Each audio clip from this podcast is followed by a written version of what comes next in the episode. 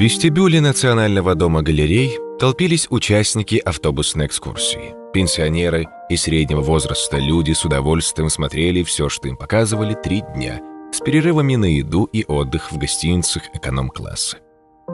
Поездка стоила недешево, но турбюро отработало каждую копейку, включая НДС. Столичные туристы с упоением фотографировали, тут же выкладывали кадры в соцсети, добавляли друг друга в контакты и щедро расставляли лайки. «Напоследок, дорогие друзья», — произнесла миниатюрная женщина-экскурсовод, «разрешите привлечь ваше внимание вот к этому изображению». Разговоры стихли. Все взгляды обратились к цветному рисунку на стене. Вы видите здесь человеческое сердце, сквозь которое льются солнечные лучи. Лучи наполняют сердце мягким свечением.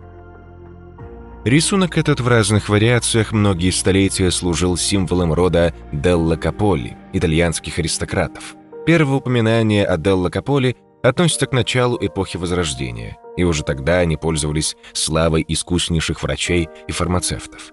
Им удавалось излечивать недуги, по сию пору фатальные, перед которыми бессильна современная медицина. Исследователи эзотерики полагают, что огромные способности даровал роду сам Всевышний за некие особенные заслуги. Впрочем, в те времена чудесные исцеления не всегда относились на счет божественный. Делла Каполи неоднократно обвиняли в сношениях с дьяволом, и судьбы их висели на волоске. К счастью для себя, представители рода умели не только лечить людей, но в какой-то степени управлять ими. Кстати, женщины Делла Каполи отличались необыкновенной красотой и кротким нравом, чем, возможно, смягчали души самых суровых следователей и судей. Тайны мастерства Делла Каполи так и остались тайнами. С течением лет семейство рассеялось по Европе, а кое-кто переехал в Россию по личному приглашению императора Александра III. Увы, потомки этих переселенцев потерялись и никогда не заявляли о себе. Лишь по косвенным признакам можно судить, что белая их магия еще не оставила наш мир. По крайней мере, я в это верю, друзья. Есть также сведения, что после революции Делла Каполи сменили фамилию и влились в ряды советских ученых, принеся в академическую науку часть секретных родовых знаний. А именно вот эту версию символа презентовал Дому галерей меценат, пожелавший сохранить инкогнито, и является ли он потомком благородных Делла Каполи, сие неведомо. Кисти художника, столь тонкой, подлинно воплотившего сокровенную суть надежды и великодушия, принадлежит и еще одна картина, которую Экскурсовод запнулась впервые за полтора часа. Из-под коротко филированной челки скатилась капля пота. На несколько мгновений женщина вся обратилась вслух, ощутив едва уловимую вибрацию в воздухе, порожденные чем-то неблизким, но грозным. Мужчина в синем костюме, плотно облегавшем его сильное тело, остановился поодаль и наблюдал за ней с неодобрением. Она прочистила горло, вытерла лоб платком, стрельнула глазами на аудиторию и продолжала. Перед тем, как вы отправитесь дальше, я предлагаю вам немного задержаться и посмотреть на рисунок, потому что только никому не говорите. Экскурсовод улыбнулась. Он приносит удачу, благополучие и крепкое здоровье. И я вам всего этого желаю. Миниатюрная женщина изящно поклонилась гостям в своем черном бархатном платье с белым кружевным воротником. Она и сама словно явилась из эпохи Возрождения, чтобы устроиться в штат бюджетного унитарного предприятия. Экскурсия дружно и благодарно зааплодировала.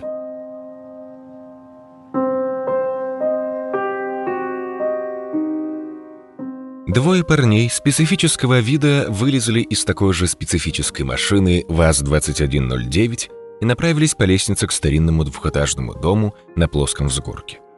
Мрачный дом под глянцево-черным, круто посоленным звездами небом мог произвести устрашающее впечатление на тонкие натуры но только не на хозяев девятки. Они по три года провели на зоне вернувшись в родной город, с наслаждением прессовали терпил, не разбирающихся в деталях. Пойди отличи строгий режим от общего, когда на тебя бычит даты упырь с наколками, явно сделанными не в тату-салоне.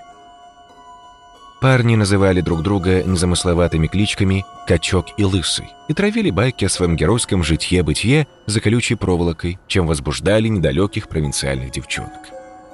Правда, в реальности одного из них ВТК именовали опарышем, а второго и вовсе Маргаритой. Но это в целом издержки производства. К тому же в своем деле они кое-что понимали. Лысый в натуре четко шуровал отмычкой, а качок мог при необходимости вырубить любого, не умеющего драться, и кое-кого из умеющих. Здесь и сейчас пацанам предстояло в очередной раз приступить закон, но они не особо таились.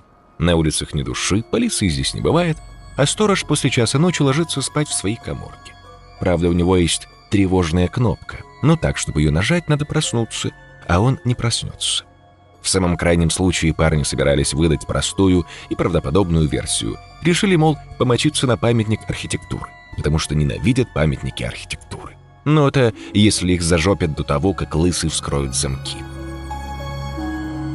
Одолев лестницу, парни закурили у крыльца центрального подъезда. Лысый осветил фонарем бронзовую табличку «Музей-усадьба купца Ширкина, вторая половина XIX века. Объект культурного наследия охраняется государством». Качок, зажав сигарету зубами, разминал шею и локтевые суставы. «Слышь, лысый», — сказал качок, закончив разминку. «Чё за шарага?» «Четыре раза тебе объяснял», — нелюбезный сипло пробурчал лысый. «Братан, ты в уши долбишься». «Имею в виду вообще, кто тут по жизни?» Устремив взор в небеса, лысый брезгливо посмотрел на звезды. «Музей тут по жизни, а саму хату какой-то черт еще при царях построил. На всю башку отбитый был. У него в подвале стояла клетка с медведями. Он туда цыганских детей кидал. Мне один местный затирал, что, мол, цыгане до сих пор в округу не ногой. «Тут дохлый мертвечины несет», — заметил качок. «Чуешь?» Втянув ноздрями воздух, лысый скривился. «Небось, дальняк засорился. Фига ты нежный какой. Докуривай и пошли». Ночные визитеры затоптали бочки и бесшумно, словно два призрака, устремились вдоль стены здания к торцевой его части, к запасному выходу. Свернули за угол, словно и не было их.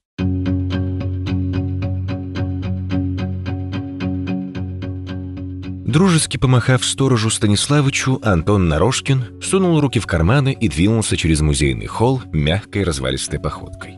Не как в молодости по палубе десантного корабля, Черная татуировка на предплечье давно не чесалась и не тянула на подвиги.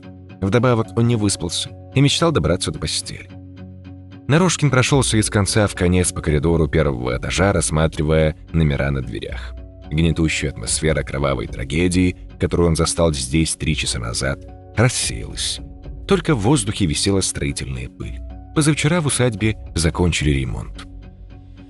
Ремонт вылетел в круглую сумму, но директор музея не поскупился на расходы. Нанятые архитекторы и дизайнеры не то чтобы вернули зданию изначальный вид, но максимально приблизили его к таковому. Советские власти разжаловали вотчину бесноватого купца Никодима Ширкина в Дом пионеров, и усадьба многое потеряла безвозвратно. Интерьер старательно восстановили по немногим сохранившимся фотографиям. Через две недели музей откроется для посещений, и экскурсионные автобусы вновь потянутся в Куроглазово. Нарошкин уже побывал здесь позаранку, но любоваться плодами реставрации ему тогда было недосуг. Да и теперь тоже. Выбрав после некоторых колебаний нужную дверь, он постучался и вошел. Директор музея, господин Косицын, отложил папку со счетами и фактурами. «Уже?» — спросил Косицын. «Быстро ты», «А чего там долго-то?» — равнодушно отозвался Нарошкин, усаживаясь в кресло. Его широкие плечи выдавали физическую силу, а еще небольшой, но уже живот, любовь к пиву и обильной пище. Внешность Косицына не выдавала ничего. Классический типаж гуманитария, не отрывающегося от книг и живущего на копеечную зарплату. Острый выступающий кадык и очки подчеркивали этот образ. Но в прошлом Косицын служил военным врачом, имел награды и даже был ранен, Никто не знал, при каких обстоятельствах, кроме одного человека, не любившего трепать языком. Нарошкин не знал и не интересовался, хотя дома у него был такой же, как у Косицына, морской кортик и такой же парадный мундир. Косицын считался также экспертом по военной истории, повидал изнутри архивы, закрытые еще до сталинских великих чисток. «Зачем Скворчук и Мирмор?» Косицын обернулся к окну, за которым во дворе покуривали сигаретки двое из соседнего поселка. Неподалеку копошились стайка воробьев. Их угощал крошками сторож. «Положено», — ответил Нарушкин. «Когда двухсотых прибираем, два свидетеля обязательно. Я ж за каждое ЧП отчитываюсь». «Понял. Оперативник приезжал?» Ну да. Приехал, посмотрел и уехал. Попозже сообщит, что за типы. Тачку их он забрал. Спасибо, Антон Юрьевич. Конечку врежешь за упокой грешных душ. Глава ПГТ Пшиманка все так же равнодушно покачал головой. «Не за что. Обращайся. Коньяк не буду. За рулем. Скворчук с Маринкой со свадьбы еще не просохли. А, ну, горько тогда. А дочка твоя как? Поправилась? О, да. Нарушкину не хотелось рассказывать, что Наталью, от которой отказались лучшие врачи, спасла блондинка-москвичка, не весь как оказавшаяся в поселке. Оля, Оля, как же фамилия? Забыл. Волшебная Оля. Он таки не постиг, что она сделала для Наташки. Она вроде вообще ничего не делала, просто пожила у них недельку. При Косицыне об этом лучше помолчать. Советской закалки, товарищ, ни в Бога, ни в черта, ни в чудеса не верит. А волшебную Олю и подавно. Сильно они тут напортили. Косицын ловко покрутил в пальцах золотую ручку с гравировкой «Северодвинск». «Терпимо. Сейф обчистили. Ну, а я все обратно сложил, завтра новый поставлю. Дверь черного хода поменяют сегодня. Кровь в зале Айгуль замыла втихаря. Я ей тысячу к зарплате накинул. В принципе, ничего страшного. «Как посмотреть?» — хмыкнул Нарожкин. «Так-то два трупа, оба избитые в хлам. Наркоманы же!» — Косицын тоже хмыкнул. «Сделали дело, нашли диванчик мягкий, ну и дозу не поделили. По-твоему, они друг друга так?» «Я просто иных вариантов не вижу, Антон Юрьевич. Сам посуди, кто ищет-то? Темная история, конечно. Но зачем детектив городить?» «Детектив городить незачем», — согласился Нарушкин. «Мне этих детективов хватает. Вчера вон десяток коробок доширака со склада на рынке вынесли. Найду вражин, они у меня весь от дошек незаваренным сожрут». Косицын быстро махнул рюмку дагестанского и тут же вторую. «Извини, Антон. Нервничаю. Не каждый день такое. Бывает, что поплохеет кому из посетителей. Но два жмура нелегальных посреди ночи — это уж ни в какие ворота. Еще раз спасибо тебе. Хорошего дня. Все непременно, — ответил Нарушкин. Найми пару сторожей новых, пока тебе весь твой вернисаж не вынесли. От Станиславича толку, я смотрю, ноль целых. Куда же старика дену? Вздохнул Косицын.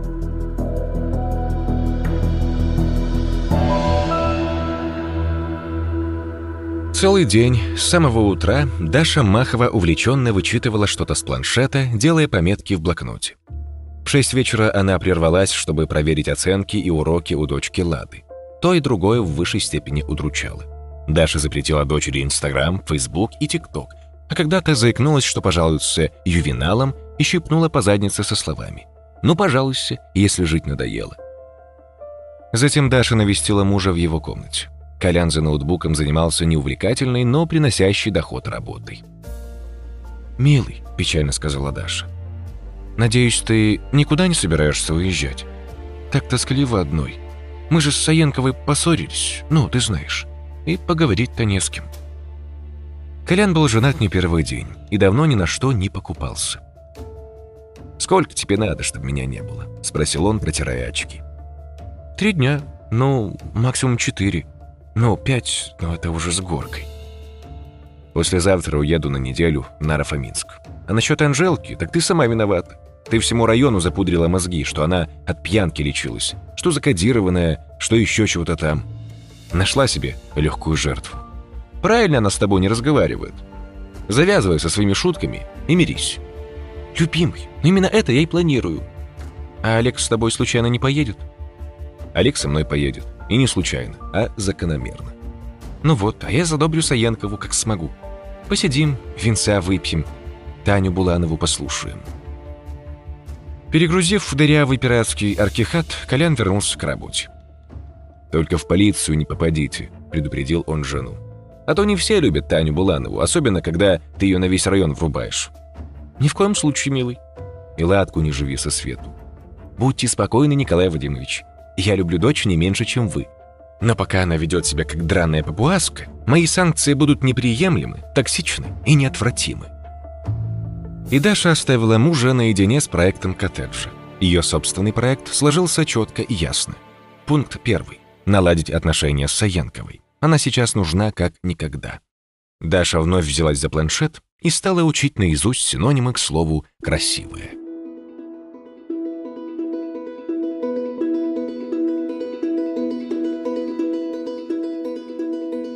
Будучи прекрасно знакома с повадками соседки, Даша подловила ее по дороге в магазин, куда Анжела направлялась за продуктами, чтобы наготовить вкусной снеди. А где ее еще ловить? Она или дома, или между домом и магазином. Когда Саенкова переехала к ним на район два года назад, она была прикольная и безбашенная. Тусила во дворе, зажигала в кафе снежок, орала на весь квартал от оргазма и даже пару раз курила анашку.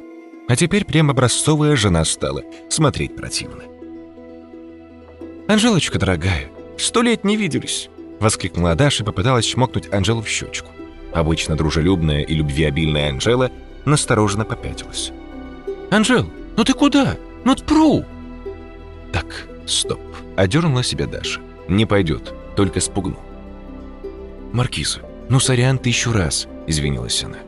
«Я вовсе не думаю, что ты похожа на лошадь. Ты очень красивая, у тебя идеальная фигура, море обаяния, волшебные глаза — Сказочная улыбка. Улыбнись, что ли. Счастлив будет мужчина, которого ты назовешь своим избранником. Я замужем, вставил словечко Анжелы. А, ну да, а Клевцев же. Но все равно, ты замечательная, божественная, несравненная, чудеснейшая, неповторимая, безупречная. Анжела перестала соображать и слушала, затаив дыхание. Неужели это все с ней? Очаровательная, бесподобная, великолепная, самая лучшая на свете, а умная-то какая? Наконец-то она совсем растаяла, прослезилась и в порыве чувств прижала Дашу к себе. Даша стоически вытерпела телячьи нежности. «Дашенька, миленькая, что ж ты худенькая совсем стала? Ты хоть кушаешь что-нибудь? Хочешь, я тебе рулетики испеку, как ты любишь?» «Лучше сырники», — ответила Даша.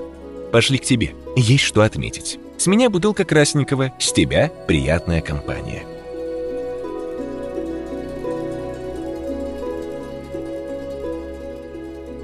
«Но это же прекрасная новость!» — воскликнула Анжела, переворачивая шкварчащие на сковороде сырники. «Тебе вернули права! Ура! Ведь теперь...» «Погоди-ка», — спохватилась она. «Даш, а как же тебе их вернули, если ты в ПНД на учете состоишь?» «Уже не состою», — сообщила Даша. «Меня удалили из реестра психопатов и отдали права. Целых две прекрасных новости, да?» «Ага. Даша, это же незаконно!» Даша криво усмехнулась. И это мне говорит женщина, которая набрала под миллион кредитов и отказалась их платить. Маркизочка, лошадушка моя сладкая, в жизни абсолютно все незаконно. Но это не значит, что надо сложить лапки и сидеть ровно. «Ну», — протянула Анжела, — «даже не знаю». «А тебе не надо ничего знать. Ты у нас, чтобы спасать мир». Даша не надеялась, что туповатая Саенкова поймет комплимент, но та поняла. «Ой, Дашенька, так приятно». «Дорогая, Даша поставила локти на стол, сцепила пальцы и уперлась в них подбородком, гипнотизируя Анжелу.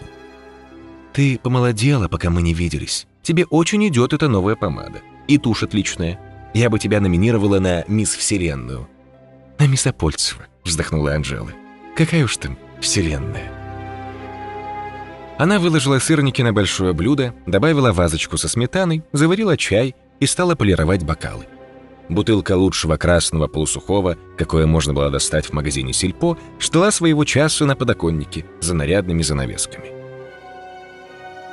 «Даша, скажи честно», — попросила Анжела. «Я ведь не совсем дурочка. У тебя опять есть права. И что ты хочешь мне предложить?» Даша подула на горячий сырник и макнула его в сметану. «Господи, да ничего особенного. Послушай, в чем проблема? Ну да, в прошлый раз тебе две ночи пришлось поспать в машине. Зато мы клад нашли, и тебе больше не названивают коллекторы. Только не говори, что ты знаешь, где найти второй клад. Этот клад, напоминаю, был моего деда. Даша чавкнула. И даже не его, а тети Таисии. По-твоему, каждый из моих предков заначил где-то по кладу? Увы, дорогая. Я просто хотела взять тебя с собой в милый городок в Костромской области, пожить там пару деньков в гостинице, посмотреть старую усадьбку. У Анжелы выпала из рук чайная ложечка. «Даша», — взмолилась она, — «это же не тот милый городок, возле которого та милая деревня, из которой мы утащили золото». «Ты утащила», — поправила ее Даша. «И я просто рядом стояла. Я даже не видела, как ты его взяла». «Зато привидение видела. Я чуть концы со страху не отдала, когда мимо меня покойница с кладбища прошла и разрешила золотишко себе отставить. К тому же я в том городке училась половину десятого класса, и я туда не поеду. Слышишь? Не поеду!» «Ну и не езди», — откликнулась Даша. «Сиди дома, смотри мультики». «Ошиблась я вас, Анжела Евгеньевна. Вы не помолодели, вы старая и унылая тетка. Уж простите, что потревожила ваш заслуженный отдых». И Даша нанизала на вилку сразу два сырника. «Моя бабушка тоже вкусно готовит, почти как вы». «Даша, ну зачем ты такое говоришь?» Анжела расплакалась. Даша проживала сырники, взяла полотенце и стала утирать Анжелкины слезки. «Господи, да не реви ты! Я пошутила! Нельзя же быть настолько домашней!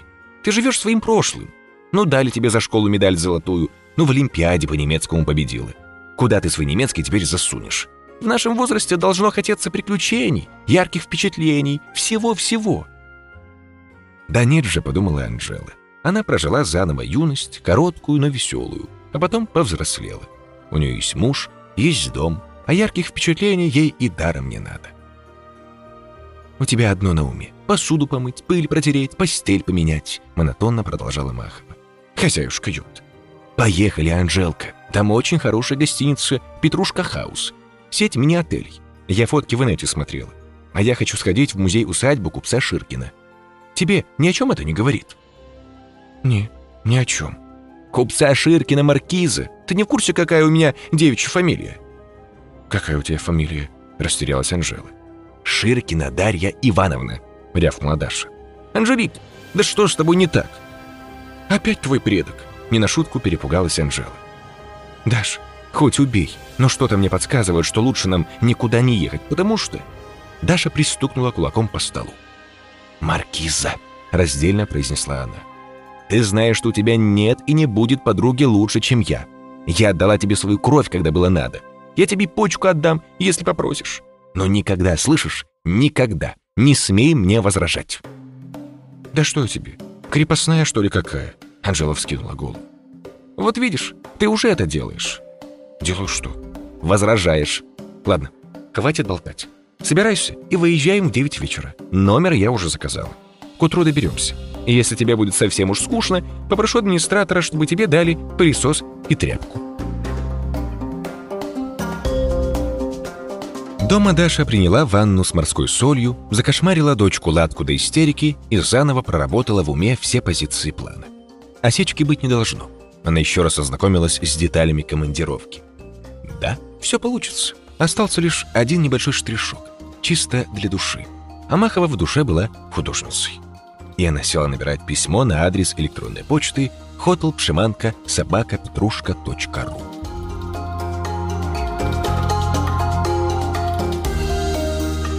В то время как Анжела откармливала исхудавшую Дашу сырниками, Марина Мирмар подчивала кофейком со сливками Антона Нарушкина и собственного законного супруга Севку Скворчука.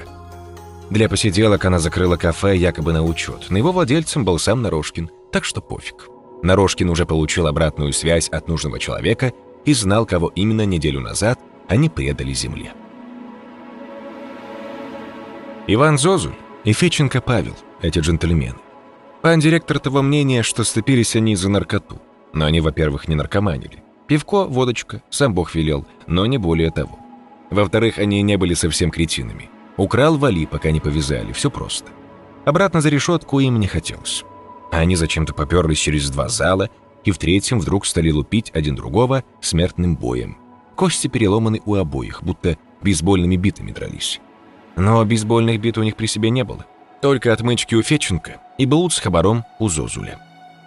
«А у сторожа есть бейсбольные биты?» — спросила Марина. «А пусть и да», — усмехнулся Нарушкин. «Если ты хочешь сказать, что Станиславыч нейтрализовал воров хоть битой, хоть чем угодно, так позволь тебе не поверить.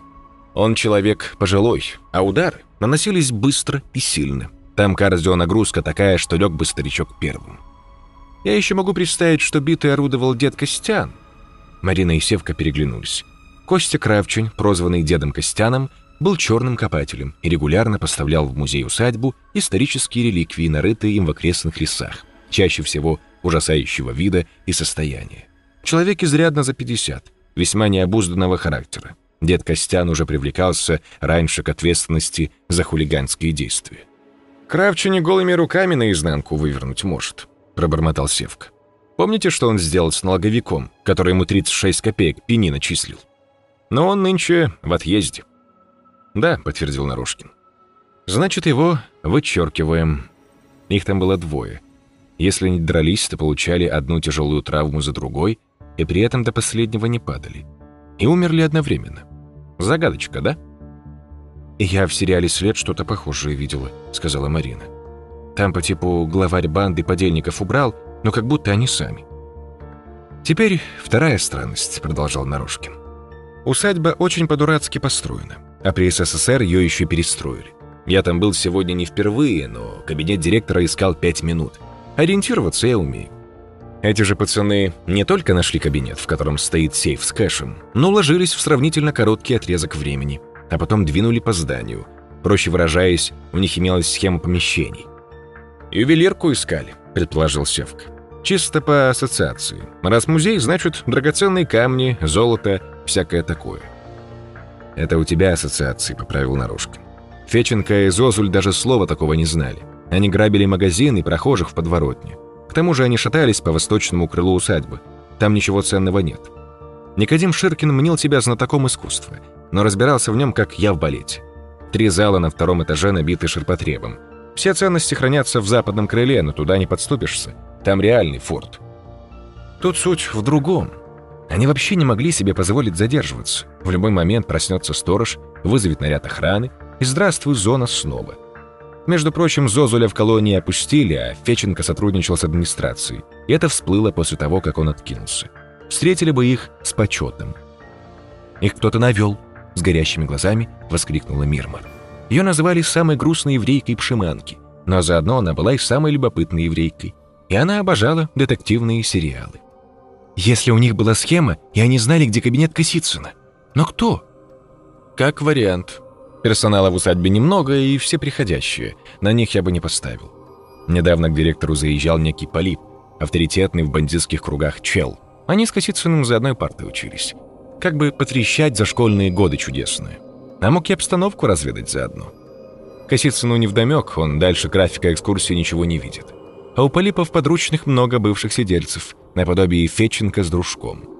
Но это никак не объясняет, что забой без правил состоялся в усадьбе после ограбления. Нарожкин попросил еще чашку эспрессо и, получив ее, дополнил свой доклад третьей странностью.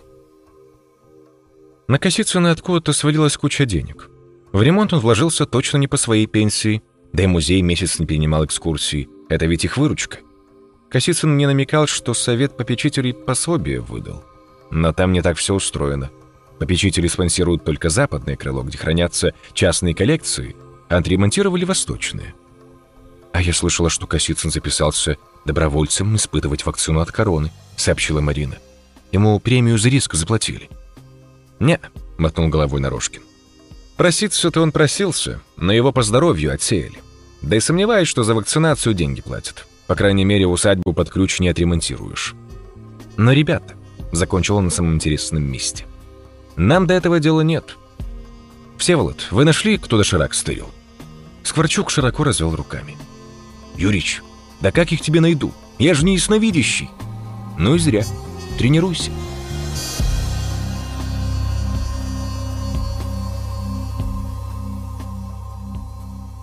Четырежды перечитав послание от клиентки, Галя, администратор мини-отеля «Петрушка Хаус», отправила письмо на принтер и понесла показывать хозяйке так как раз приехала с ревизией и попыхивала травку по старой хипарской привычке.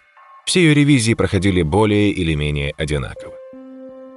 В комнате хозяйки красовалась на вешалке потертая мексиканская сомбреро, а под окнами отеля оставал после долгой дороги из Питера ретро-фургон с портретом Джима Моррисона на левом борту и портретом Джейнс Жоплин на правом. Сама хозяйка в замшевом костюме и расшитых бисером мокасинах сошла бы за свою в индейской резервации – но гаишники изучали ее права чуть не под микроскопом. «Ну ее к черту. Нельзя, значит нельзя», — решила хозяйка, ознакомившись с текстом между двумя глубокими затяжками. «Помнишь ту наркоманку Настю? Ведь сами менты сказали, что кокос она привезла из Москвы.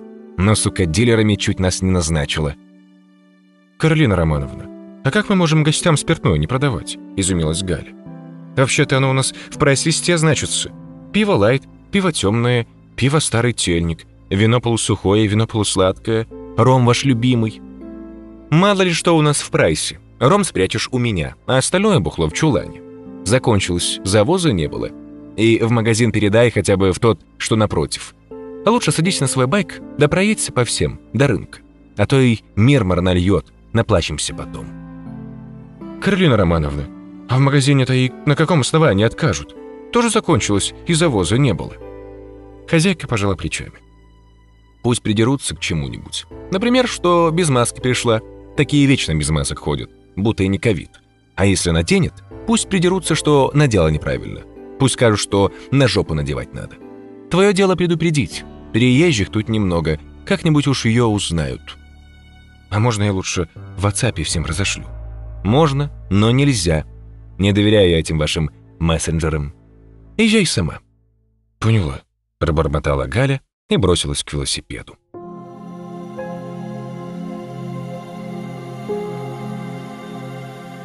Историческая справка. Прямое копирование из открытого источника. Сателлиты в живописи 16-17 века. Авторское право не назначено.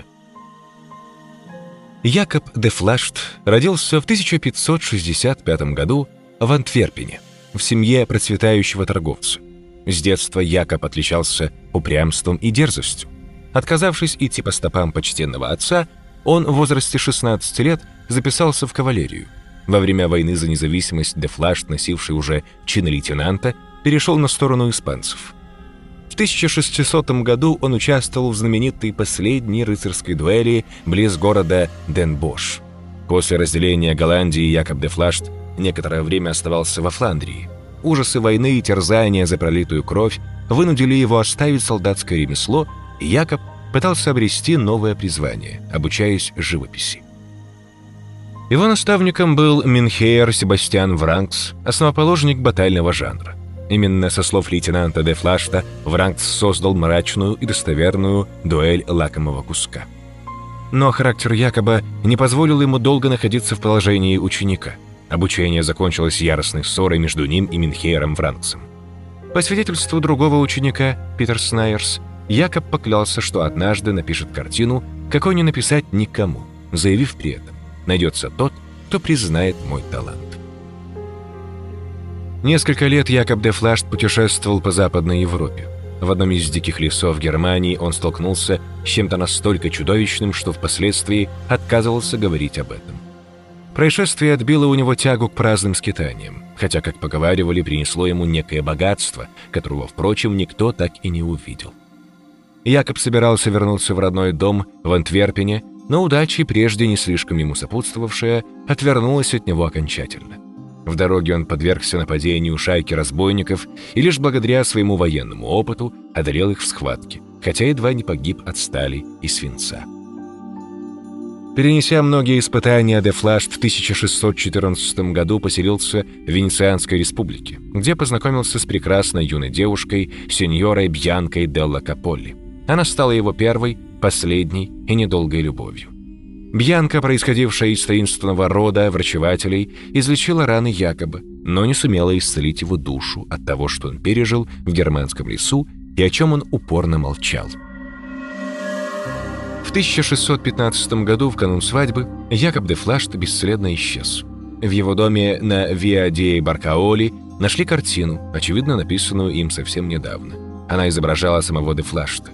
Картину он назвал «Художник работает в лесу». Название зачеркнуто и изменено на «Якобс пригоршней». Сеньора Бьянка была безутешна, но поиски, щедро оплаченные ее родственниками, не принесли результата. Некоторое время считалось, что к исчезновению якобы причастен один из тайных преступных кланов, однако вожди их дали слово чести, что ничего не знают о судьбе фламандца. Были и те, кто обвинил самих Делла Каполли в том, что они избавились от пришлого рисовальщика, не пожелав мешать свою кристально чистую кровь с дурной северной. Что касается картины, она, вероятно, осталась Бьянке в память о покинувшем ее возлюбленном. Принимая во внимание склонность Делла Каполли время от времени менять страну проживания, Часть из них оказалась в России. Вероятно, это была именно та ветвь семейства, которой принадлежала Бьянка. Так или иначе, пейзаж авторства ее жениха не столь давно передан безвозмездно в один из региональных выставочных центров. Конец цитаты. Вот тут мы и подходим к сути дела, по которому я обращаюсь.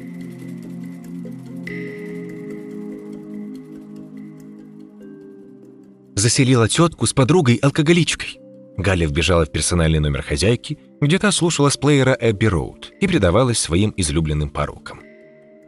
«Которая из них?» — уточнила хозяйка, стаскивая наушники. «Которая Анжела Евгеньевна». «А кто из них Анжела? Высокая красотка или мелкая, похожая на крысеныша?» «Походу, высокая». «Странно. Чуть по ней не скажешь, что закидываются. Я бы скорее на крысеныша подумала». «Ну, вам, Каролина Романовна, виднее», — ехидно заметила Галя. «Ладно, пойду им кашку на завтрак приготовлю». «Не забудь, выпивка закончилась», — проворчала хозяйка, пыхнула косяк и подлила себе рому в стаканчик.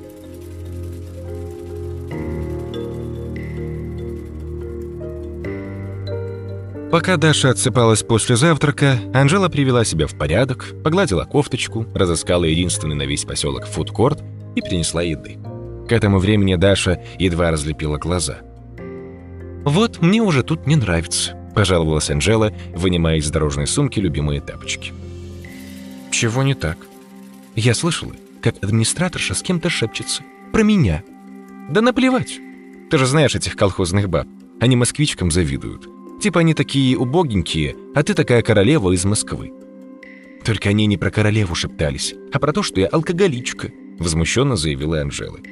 И смотрит на меня эта администраторша, как-то косо. «Ничего не бойся, не держись возле меня», — холодно сказала Даша. «Я тебе в обиду не дам». «Так, давай не прикладывайся. Поехали в усадьбу». «А покушать?» У Даши сосало в желудке, но желание помучить Саенкову было сильнее голода. «Я много раз говорила тебе и повторяю снова. Ты слишком много жрешь. У тебя скоро живот до коленок будет. Жировые складки Анджела, целлюлит. Это ведь жесть. А ты говорила, что у меня фигура идеальная. Только благодаря тому, что я за тобой слежу. Тебе требуется активность. Физическая, умственная и социальная. Хочешь, заедем в твою школу бывшую, поздороваемся? Ну уж нет. Вот куда я совсем не хочу, так это в эту школу. Самая худшая школа в моей жизни. Это ты еще в Апольцевской средней не училась, философски заметила Махова. Даша, «А, Даша?» Анжела потеребила клипсу в правом ухе. «Слушай, я почему-то не верю, что ты просто так идешь в музей-усадьбу, да еще вместе со мной. Что ты задумала? Не, я, конечно, любой каприз, но мне же надо знать, к чему готовиться». Даша погрызла ноготь на указательном пальце. «Ладно», — ответила она. «От тебя хрен что скроешь, Маркиза. Очень уж ты умная, недаром у тебя золотая медаль. Я прям с самого начала себе говорила. Маркиза меня расколет, как соплячку. Маркиза умнее всех, кого ты знаешь. Ой, Дашка, ну прекрати, я ведь смущаюсь. Короче, в усадьбе есть одна очень странная картина 17 века, и она обладает подтвержденным паранормальным эффектом. Откуда я знаю? Да, из интернета. Случайно нашла тему. Так интересно. Там сто тысяч народу отписалось, кто возле этой картины в обморок хлопнулся. Или знает того, кто хлопнулся, или вообще загнулся наглухо. Теперь понимаешь? Я же не прощу себе, если не проверю. Дашенька, ты бы лучше на нее не смотрела. У тебя и так с нервами плохо. Ты таблеточки принимаешь. Я и не буду смотреть, успокоила Даша Анжел. Ну, просто ты сама подойдешь и посмотришь. Тебе же не трудно. Анжела безмятежно кивнула, и побрызгалась духами. Она не понимала, в чем весь замут. «Хорошо», — согласилась она. «Лишь бы ты была довольна. Я посмотрю картину. Не покусает же она меня».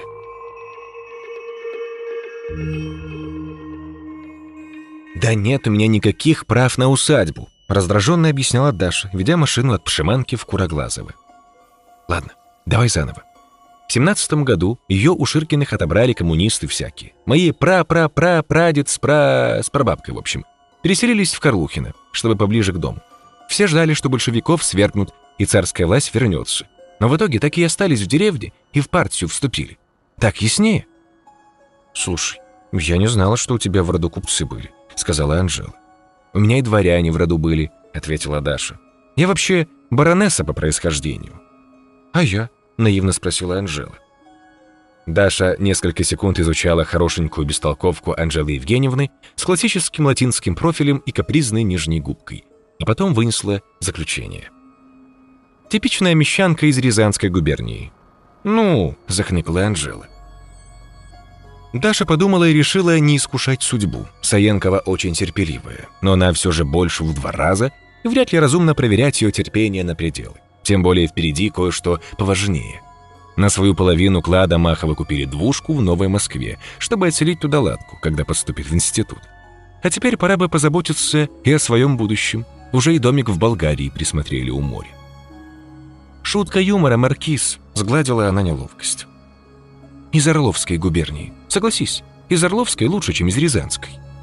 Остаток дороги Анжела пыталась взять в толк, чем Орловская губерния лучше Рязанской. Зима еще не наступила, но уже кидала прозвоны, оповещая о скором приходе. Устилавшие землю желтые листья были покрыты инеем. Голые черные деревья напоминали скелеты. Анжела и Даша продрогли насквозь, пока поднимались по лестнице к зданию усадьбы. Седовласая кассирша, она же гардеробщица, продала им билеты, вручила номерки и сообщила. Экспозиция на втором этаже. Второй этаж был тих и безлюден, лишь ростовая статуя Есенина встретила их пустым взором, да учтивый пожилой мужчина в старом советского пошива костюме показал, где искать, ну, этот самый пейзаж фламандский. Миновав два зала, женщины вошли в третий, на пороге которого Даша запеленговала цель. «Вон это барахло», – прошепела она, хватая Анжелу за руку. «В дальнем правом углу. Видишь? Вот иди и любуйся. Потом мне расскажешь, чего как». По-прежнему недоумевая, каких аномальных эффектов ждет Дашка, Анжела, чуть наклонив голову под аркой, направилась в указанный ей угол. Она мало разбиралась в живописи, но ей показалось, что картина написана халтурно. Автор будто бы доделывал работу в спешке, чуть ли не в панике, и не очень-то прорисовывал детали. Полотно было размером как большой пакет из магнита, а краски легли на него крупно, противоречия масштабу. Картина запечатлела лесную опушку, посреди которой стоял человек в старинном камзоле, коротких штанах и сапогах с широкими отворотами. В одной руке он держал мольберт, в другой — кисть. Бледное его лицо хранило не то стылую полуулыбку, не то гримасу ужаса. У ног художника лежали плащ и шляпа с перьями страуса, а рядом в бирюзовой траве блестели прозрачно-голубые капли росы. Хотя нет, не роса, больше на камни какие-то похожи. Облака замерли, будто и в реальности висели без движения, боясь шелохнуться. Анжела даже пожалела художника. «Уходил бы ты с опушки этой.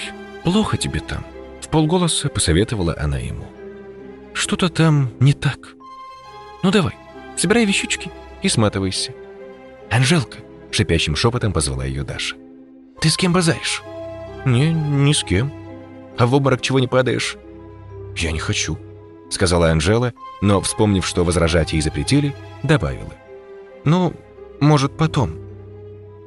Даша процедила что-то вроде «кобыла бесчувственная», но Анжела не услышала. Картина словно позвала ее, попросила что-то понять, почувствовать, увидеть то, чего никто не увидел. Она зажмурилась, снова широко раскрыла глаза, и вдруг солнце, стоявшее в зените на холсте, медленно поплыло к горизонту. И тогда на желто-изумрудную портьеру леса пала безобразная тень. Какое бы кошмарное существо не отбросило ее, оно находилось прямо перед художником. Господи, да что он там рисовал? Из-под тяжка, наблюдая за подругой, Даша все больше сомневалась в паранормальном воздействии картины якобы де Флашта. Хрен там плавало, а не воздействие. Вообще-то Саенкова пугливая, чуть что икать начинает. Даша прислушалась. Не икает. Она осторожно приблизилась и, набравшись смелости, взглянула на картину в упор, как смотрела на дочь Латку, поймав ее на очередном деянии драной папуаски. Затем, скептически усмехнувшись, показала картине козу. В тот же миг кто-то отвесил ей сильный подзатыльник, и она вышла из щата.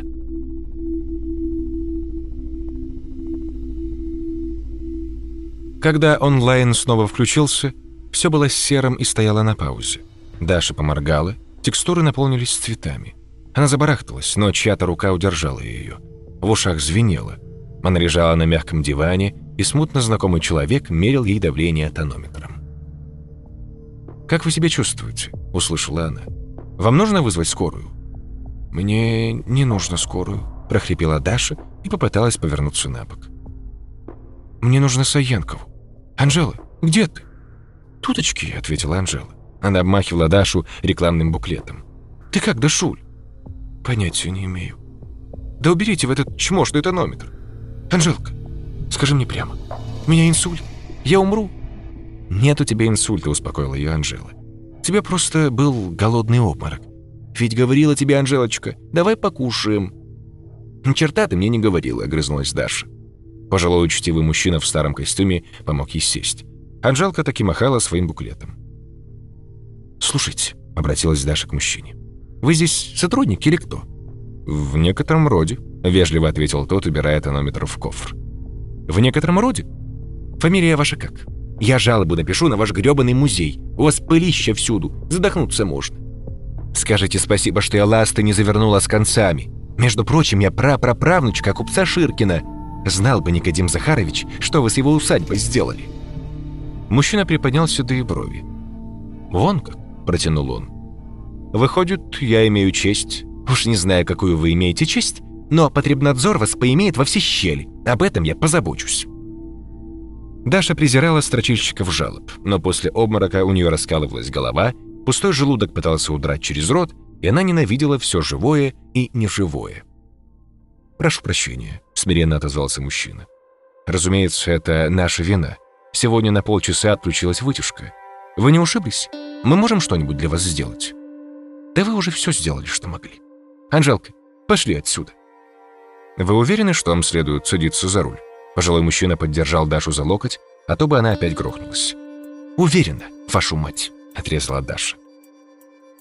Она собиралась добавить еще многое, но краем глаза увидела картину в правом дальнем углу, и говорить ей сразу расхотелось.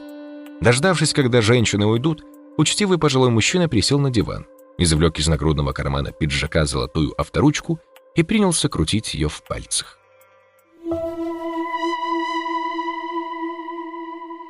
Доставив Дашу в гостиницу, Анжела стала ее лечить всеми доступными способами, то есть сделала массаж головы. Она любила своих друзей, и у нее сердце разрывалось, когда кому-то из них было плохо. После массажа Даша полегчала, и Анжела пошла на ресепшн спросить, нет ли в баре бутылочки коньяка или хотя бы в разлив. От ее вопроса администратор Галя шарахнулась, чуть не опрокинув на себя стеллаж. «Нет, нету», — скрикнула она. «Ничего такого не держим». «У вас же в прайсе значится», — удивилась Анжела. «Мы, мы, мы, мы все сами выпили», — мужественно ответила Галя. «А, ну ладно», — сказала Анжела и ушла. «Наверное, у нее медицинский спирт с собой», — подумала Галя, утирая планшетом под со. «Сейчас разбодяжит из-под крана, и понеслась душа в рай». В номере полилась вода. Анжела сполоснула чашку, накапала волокордина и дала Даше. «Сейчас с голоду подохну», — сказала та. На кой черт мне твой волокордин? Где бургер? А чего холодные-то? Дашенька, они же утренние, вздохнула Анжела. Давай схожу в печке согрею. Ладно уж, оставь. С ноткой благодарности разрешила Даша. После массажа у нее перестала болеть и кружиться голова. Саенкова прямо ладонями мигрень снимает. Вот сучка. Кстати, сказала она, словно лишь только что вспомнила. Я на днях любопытное письмо получила. Возьми у меня в рюкзаке, там распечатка. Почитай. А я пока поем по-людски, а то замучилась тебя по музеям выгуливать. Вероятно, Дарья Ивановна, вам интересно, почему я выбрал именно вас. Вы, наверное, вспомнили аферистов из ЮАР, предлагающих доверчивым простакам разделить наследство. Согласен, тут требуются аргументы посерьезнее, чем просто обращение по имени. Вот мои аргументы. Я осведомлен, что не столь давно вы нашли в деревне Карлухина золото ведьмы Таисии. И не только нашли, но и вывезли его оттуда. Известно ли вам, сколько людей погибло по неустановленным причинам, также явившись на поиски этого золота? Тем не менее, вы смогли то, что не смогли другие до вас. С вами была подруга Саенкова Айе, и одна из вас явно пользуется благосклонностью судьбы. Это уникальное и малоизученное свойство, однако оно есть факт, а не метафора и оно присуще далеко не всем. Теперь, когда этот момент прояснен, я расскажу, как именно вам предстоит действовать. Мягкие, теплого орехового оттенка волосы Анжелы едва не встали дыбом. Распечатка упала на пол. Сейчас она мне спросит, не сошла ли я с ума, подумала Даша. Анжела почти это и спросила, но другими словами и гораздо более длинно. Даша с огорчением отметила, что Саенкова как-то очень уж виртуозно владеет обсценной лексикой. «Ты ужасно ругаешься», — упрекнула она подругу. «Как будто тебя улица воспитывала». «Меня мама с папой воспитывали. А кто воспитывал тебя, я даже представить боюсь». «Анжелочка, лошадушка моя». «Иго-го, блядь!» — завопила Анжела, вскакивая с кровати. «Какого черта ты меня то кобылой, то алкашкой, то дебилкой?» Она осеклась. «Да, да, Дашенька, ты хоть понимаешь, на что хочешь меня подписать? А если нас поймают? Нас ведь посадят в тюрьму. А я только замуж вышла, я не хочу в тюрьму. Даша, послушай». «Нет уж, это ты мне послушай», — перебила ее махом. «У тебя преступный склад психики. Ты не отдаешь кредиты и воруешь клады из заброшенных деревень. Помнишь, ты мне сама сказала, что с государством делиться не будем?» «Это ты сказала, а я просто спросила». В соседнем номере Галя и Каролина Романовна меланхолично чокнулись стаканчиками с ромом. «За ее мужа, Галк, вот челу не повезло», — произнесла тост Каролина. «Ничего такого я не говорила», — отказалась Даша. «У тебя провалы в памяти, и автор письма все знает про твои выходки. Он, правда, не сказал, что обязательно заложит нас полиции, но это и так понятно. Выбора у нас с тобой нет, точнее, у тебя его нет. Так и быть, я тебя отвезу туда и обратно, но сделать тебе придется все самой. Почему мне-то? Потому что на тебя картина не действует. Тебя вообще ничего не берет. Всю пандемию без маски шастала, и хоть бы что. Ты это... Она подобрала с пола распечатку и нашла в ней нужную строчку. «Пользуешься благосклонностью судьбы». Анжела смотрела на Дашу молча и обреченно. «Маркиза, ну включи логику», — жестко сказала Даша. Если ты выполнишь это простое поручение, нам ниоткуда прилетит 500 тысяч. Вот просто вообще ни за что. Ну а если нет, тебе дадут срок за хищение госсобственности. Мне дадут срок за то, что я это на тебя не донесла. Олегу с Коляном дадут по сроку как подельникам. Ладка останется сиротой с волчьим билетом. Ее ни в один приличный институт не примут. Поломаешь девке жизнь. Все будут страдать из-за тебя. Понимаешь? Медленно опустившись обратно на кровать, Анжела обхватила руками голову и сидела так долго-долго. Потом, словно очнувшись от наркозной одури, она машинально расправила пододеяльник, выровняла подушку и тихо произнесла, обращаясь не к Даше, а ко всем, кто будет страдать из-за нее. «Хорошо, хорошо, я все сделаю. Я никого не подведу». «Умничка, дочка», — обрадовалась Даша. «Вот, держи пакет из магнита. Сунешь в него чертову картину, никто не прикопается. И если что, за гречкой ходила.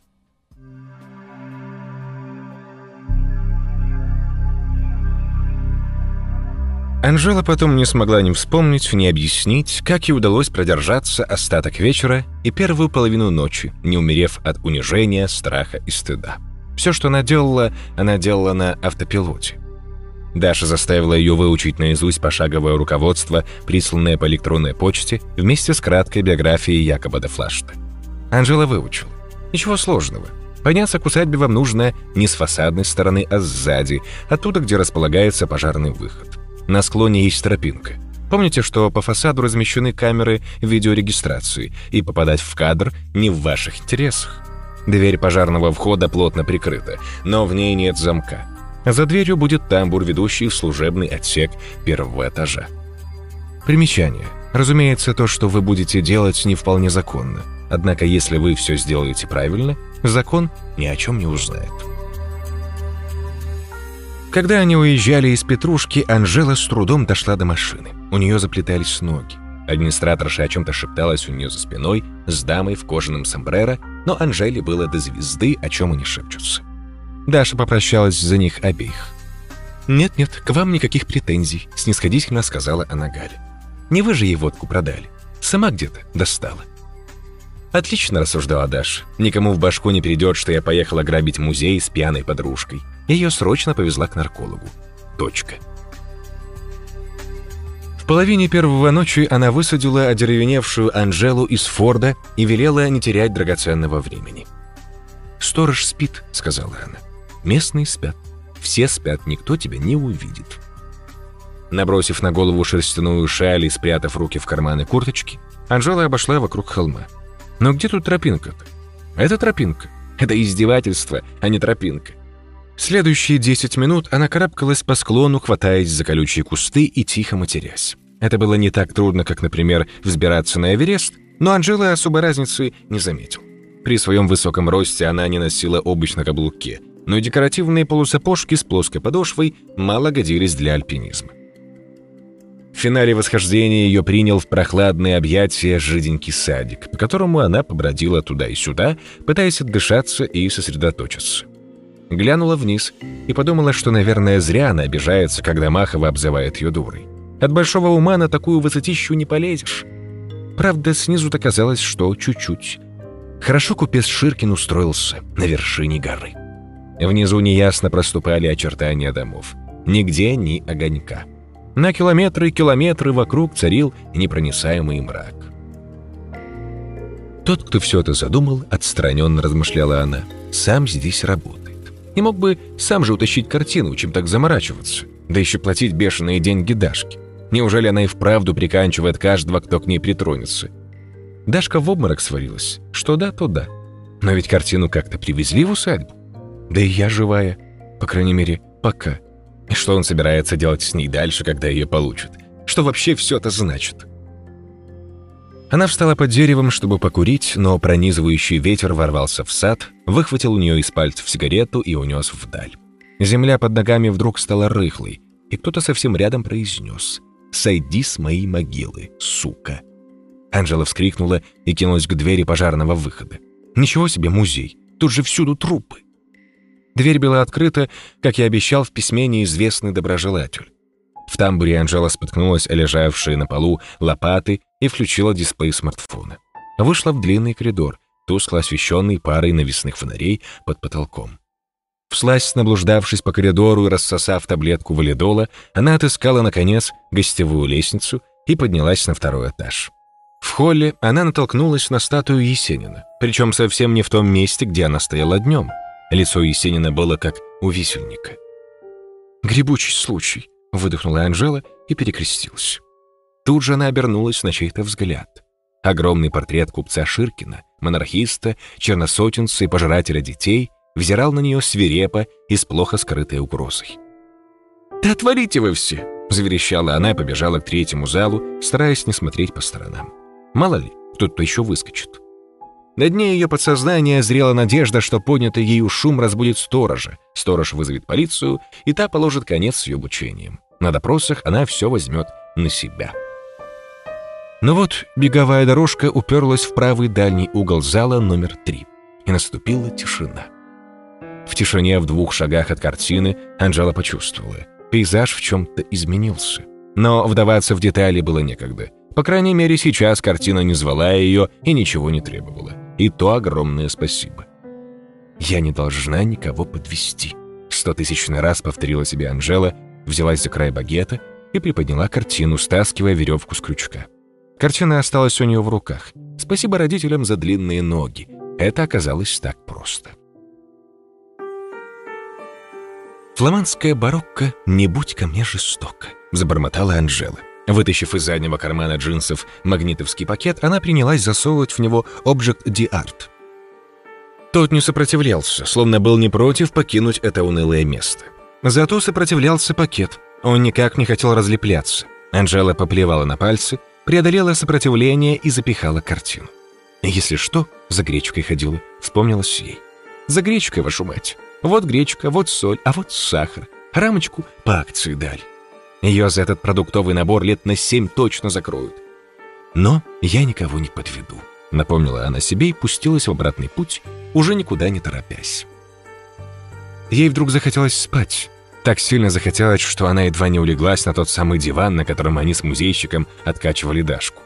Мелькали и гасли полусонные, малосвязанные одна с другой мысли. Зря варежки не надела, наставила везде отпечатков. Только бы не в тюрьму. А если там Есенин ожил и колобродит? Говорят, не сам он повесился. Помогли. Я тоже вздернусь, если посадят. Она помолилась своему ангелу-хранителю, и тот обозвал ее тупицей, но уступил в игру и расшугал тени в залах по углам.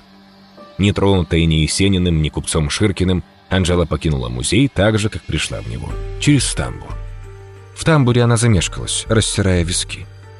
Почему я сейчас споткнулась об одну лопату, а при входе споткнулась о две? Так и не решив это уравнение, она прошмыгнула наружу подалась мимо сада к лестнице, чтобы не топтаться на могиле и не лезть по косогору. Шею сломаешь, а все труды на смарку. Плевать на видеокамеры, она и так уже одной ногой в следственном изоляторе, а злобные тетки-уголовницы, бросив игру в нарды, повернулись к ней и смотрят, смотрят. Даша выскочила из машины и открыла багажник. «Маркиза, ты великолепна!» — похвалила она. «Пять с плюсом. Давай дневник. Отдадим картину клиенту и получим зарплату. Ты уже придумала, что со своей доли купишь?» «Расслабься. Чё такая кислая?» Расслабиться Анжела не могла. Она сидела в машине, нахохлившись, зажав руки между коленками и не смела громко вздохнуть. Ей чудилось, что картина дышит ей в спину из багажника. Скрытый в пейзаже демон пробудился и сейчас придет в ярость. Неприятности не закончились, они только-только начались, и в зарплату за похищение ей не очень верилось. И вообще не верилось ни во что хорошее. И правильно ей не верилось. В этом она убедилась, едва закончился поселок Куроглазово и началось шоссе вдоль леса. Форт казался крохотной точкой в безбрежном космосе Пшеманского района. Но и в космосе мы не одиноки. Даша, безбожно гнавшая по скользкой дороге, внезапно ударила по тормозам, и машину понесло боком. «А теперь что случилось?» – простонала Анжела. «Посмотри вперед». За лобовым стеклом виднелись красно-синие режущие глаза, огни. Даже сквозь темноту можно было различить полицейские автобусы и зловещие черные силуэты возле них. «Вот теперь все», — безжизненно обронила Даша. «Приехали, Анжел. Что же нам делать? Что нам делать, что нам делать? Хватай картину и бегом в лес. Я прикрою. Давай быстро, Анжелка, пока нас паковать не начали». Окончательно потеряв связь с реальностью, Анжела заметалась, потащила из багажника пакет из магнита. Пакет разорвался. Анжела прижала картину к груди и бросилась в лесную чащу. А издалека слышались отрывистые команды, отдаваемые злыми голосами, собачий лай, лязг затворов.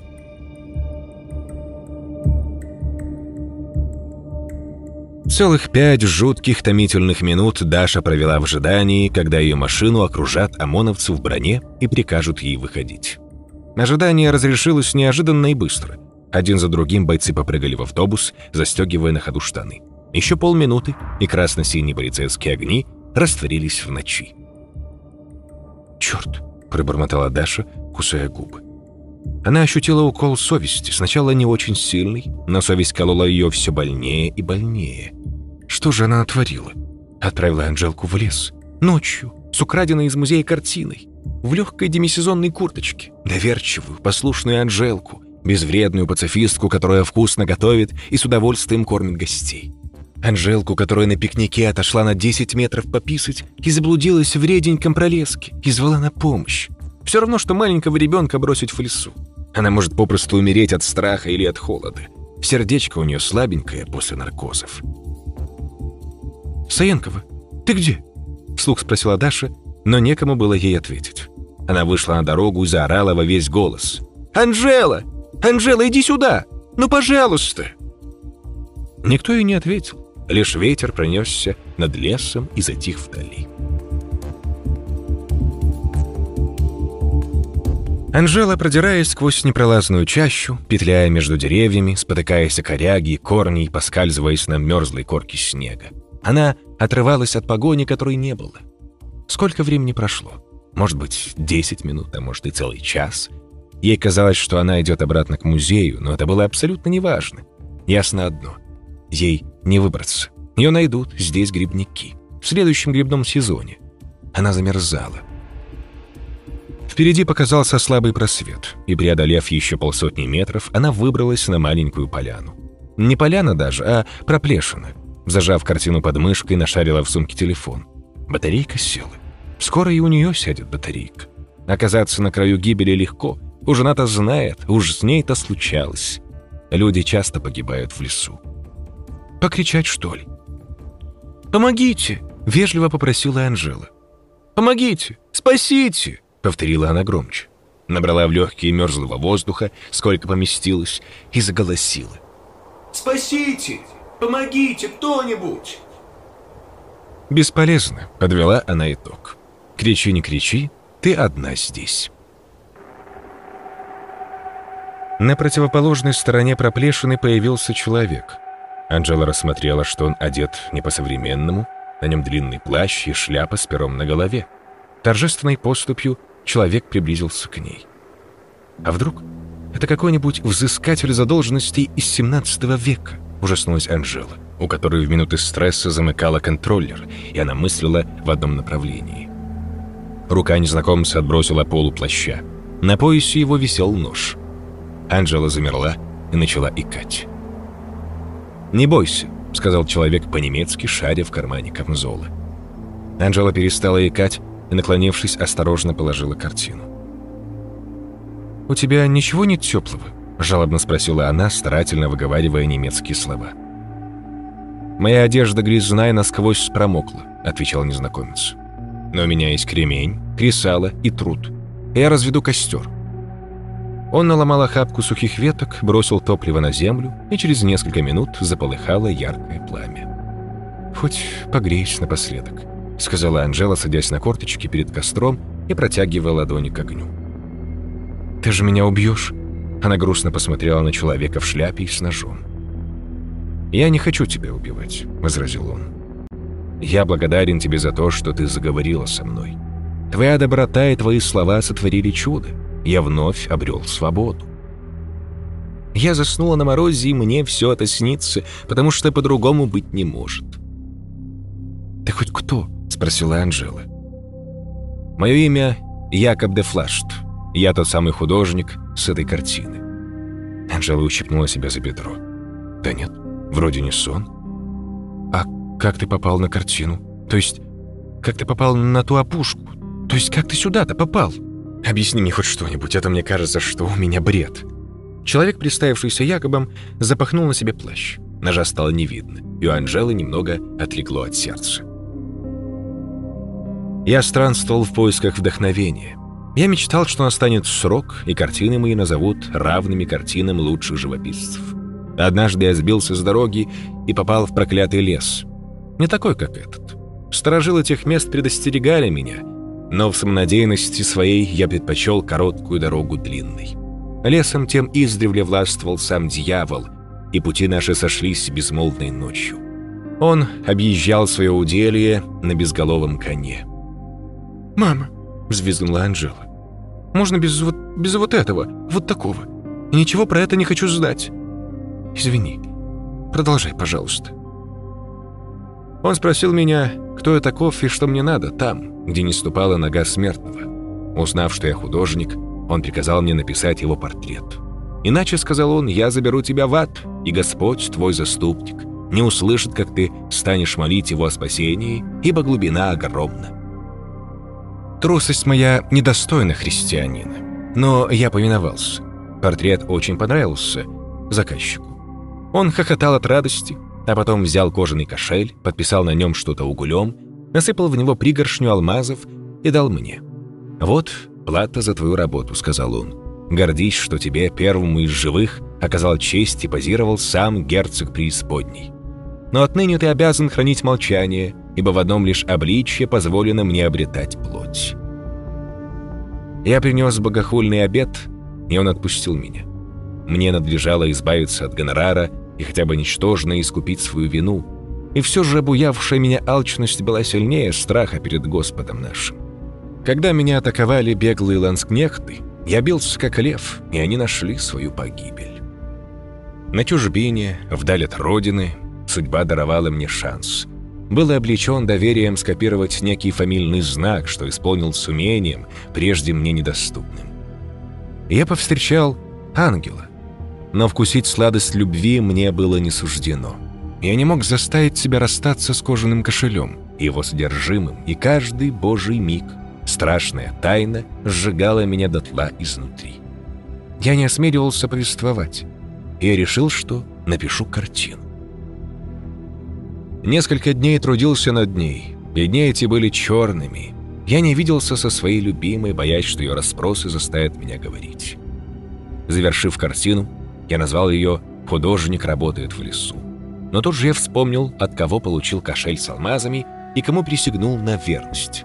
Ненавидя себя, я зачеркнул первое название и поставил другое. «Якоб с пригоршней». «Да не избегнешь ты кары Господней», — провозгласил я. И вот тут он выступил из темного угла. «Так-то ты хранишь секреты», — сказал он мне по-приятельски. «Придется позаботиться, чтобы ты не оставил других апокрифов. Здесь, на этой картине, меня нет. Но я все же буду на ней, когда зайдет солнце.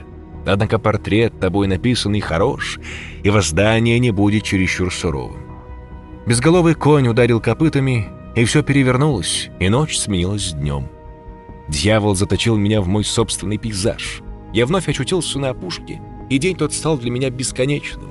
Я не мог выбраться из него, ибо сам очертил его границы. Проходили годы, столетия. Люди смотрели на меня и не знали, что я взываю к ним сквозь краски. Если бы кто-то взял и сжег картину, все было бы кончено. Но его слуги денно и ночно караулили мое узилище, и всякий, осмелившийся сдержаться у холста, лишался разума, а тот, кто вздумал уничтожить его, погибал. Но ты стояла подле меня, ты обращалась ко мне, и он не посмел тебя коснуться. Вот, возьми. Он раскрыл ладонь, и от прозрачно-голубого сияния Анжела прикрыла глаза. Я выбросил кожаный кошель, ибо слова, обращенные ко мне, написаны на нем углем вечного пекла. Но алмазы эти, став твоими, никому не причинят зла.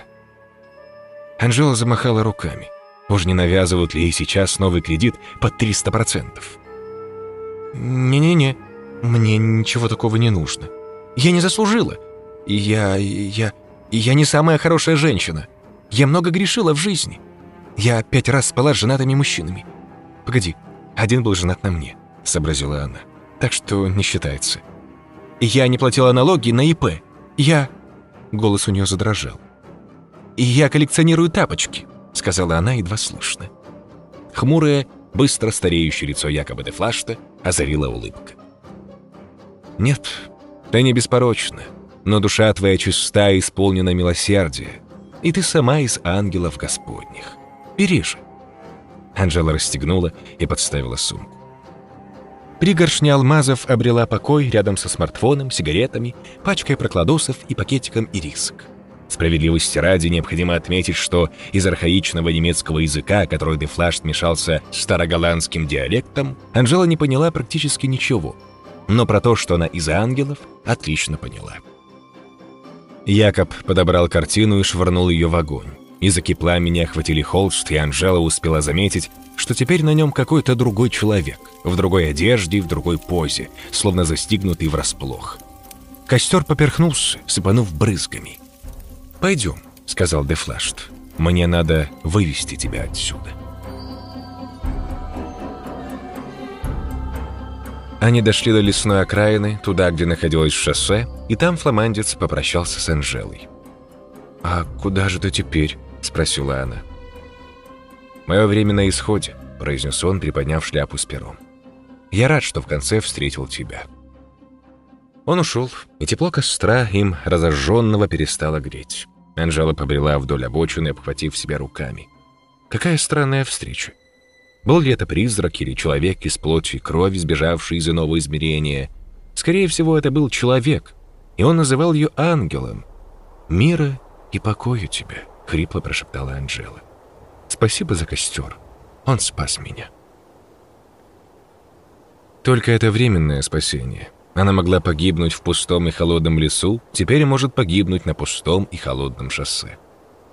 Так или иначе, проблем у нее не слишком убавилось. А если сказать следователю, что дверь была открыта, и она зашла просто так, потому что была открыта дверь. Гениально, Анжелочка. Просто зашла, просто взяла со стены картину, просто ушла с картиной. Следователь рыдать будет от смеха. Но сначала ее прикончит Дашка за то, что не уберегла фламандская барокко. Что же дальше? Но Анжела не умела думать, что дальше. Она умела думать максимум до послезавтра. Зашумел мотор. Звонко прошуршали по накатанному снегу покрышке, пропели тормоза. Анжела обернулась, и ее охватила жуть, ибо тот, кто вышел из машины, был страшен. Невероятно высокий, тощий, с косматой хтонической бородой. «Маньяк», — подумала Анжела. «Не только маньяка сейчас и не хватало. Я даже и убежать не могу. Хотя нет, это не маньяк, а сам дьявол. Ну правильно, я же влезла в его дела, а он этого не любит. Хотя тоже нет. У дьявола должны быть рога, а у этого рогов нету. Значит, маньяк. Да что за безобразие? Да почему? Страшный маньяк-водитель несколько секунд разглядывал женщину сверху вниз, и Анжела мерзла все сильнее и сильнее. Маньяк — это все-таки лучше, чем дьявол. С маньяком можно договориться. «Хотите конфетку?» — предложила Анжела. «Чего вы встали-то? Садитесь в машину», — сказал маньяк. И голос у него был совершенно нормальный, человеческий. «Давайте быстрее, там тепло. А то достоитесь до воспаления легких». «Где я вообще нахожусь?» — спросила Анжела. «Это обводное шоссе. Там Куроглазово, там Пшиманка. А это Карлухинский лес. Неплохо погуляли, да?» Машина оказалась древним внедорожником, сошедшим с конвейера. Наверное, еще при Наполеоне. В кабине действительно было очень тепло. На пассажирском диване лежала мудренная экипировка. Водитель уселся за руль и протянул Анжеле плоскую фляжку. Пару глотков. От бронхита. Анжела открутила пробку и отхлебнула из фляги. «Ой, блин, чертова водка! Какая гадость! Ее сейчас вырвет!» «Я гляжу, мадам, вы по этому делу профи», — ухмыльнулся бородатый в свою косматую бороду и сам приложился к фляге. «Ну, поехали, что ли?» «А куда вы меня повезете?» — спросила Анжела. «Вообще-то я в Москве живу, только у меня здесь подруга еще где-то рядом, но я ее потеряла, и...» «Подруга?» — удивленно переспросил бородатый. «Кто же вас бросил-то одних посреди ночи?» «Никто не бросил. Мы ехали домой, и я...» Я вышла, чтобы отойти, ну, в лес, вы понимаете». Он чуть наклонился к ней и почти на ухо задал вопрос, к которому Анжела не успела приготовиться. «Вы что, ограбили усадьбу Ширкина?» Анжела ответила, прежде чем включился мозг. «Да, я ограбила усадьбу. Но только я. Никто мне не помогал. Э, Дашка, подруга моя, она ничего не знает про это». Бородатый включил первую передачу и взялся за рулевое колесо. «Я отвезу вас в Пшиманку. Там на рынке кафе круглосуточное. Посидите в тепле. Вас есть кому забрать?» «Нет. То есть да. У меня есть муж, но он в командировке. Я не хочу ему звонить, он волноваться будет». «Ну ладно». Бородатый достал из кармана разгрузки кнопочный мобильник и вызвал номер из записной книжки. «Маринк, привет. Это Костян. Смена твоя сегодня? Я скоро приеду. Я не один приеду. Да так, пассажирку взял по дороге. «Погодите-ка!» — воскликнула Анжела. «Вы разве не сдадите меня в полицию? Я ведь только что призналась, что усадьбу ограбила. Правда, я украла только одну картину. Но это ведь все равно преступление». «Не», — покачал головой дед Костян. «Если хотите в полицию, то я вам не попутчик. Могу высадить, идите ищите полицейских». Анжела содрогнулась. «Лучше в кафе. А можно я вас телефон заряжу? Мне надо подруге позвонить, она же волнуется». «Я вам вот что скажу, леди», — процедил бородатый.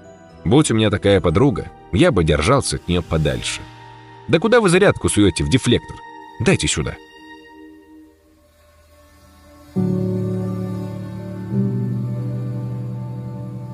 Марина Мирмар в подсобке переодела Анжелу в толстый махровый халат и отогрела ее феном. «Придатки не отвалятся, считай, повезло», — заявила она, неприязненно разглядывая пассажирку деда Костяна. «Ну чего, принцесса, не рада меня видеть?» Анжела вытаращилась на сотрудницу кафе, пытаясь вспомнить, кто это такая. «О боже, Мирмар!» Примерная девочка-хорошистка, перетрахавшаяся совсем десятым «Б» и с половиной «А». Но учителя в это не верили, потому что у Мирмар были грустные и невинные голубые глазки. Почти такие же, как сейчас, только очень уж недобро она щурится. «Здравствуй, Марин», — сказала Анжела. «Как твои дела?» «Еще не родила», — буркнула Мирмар.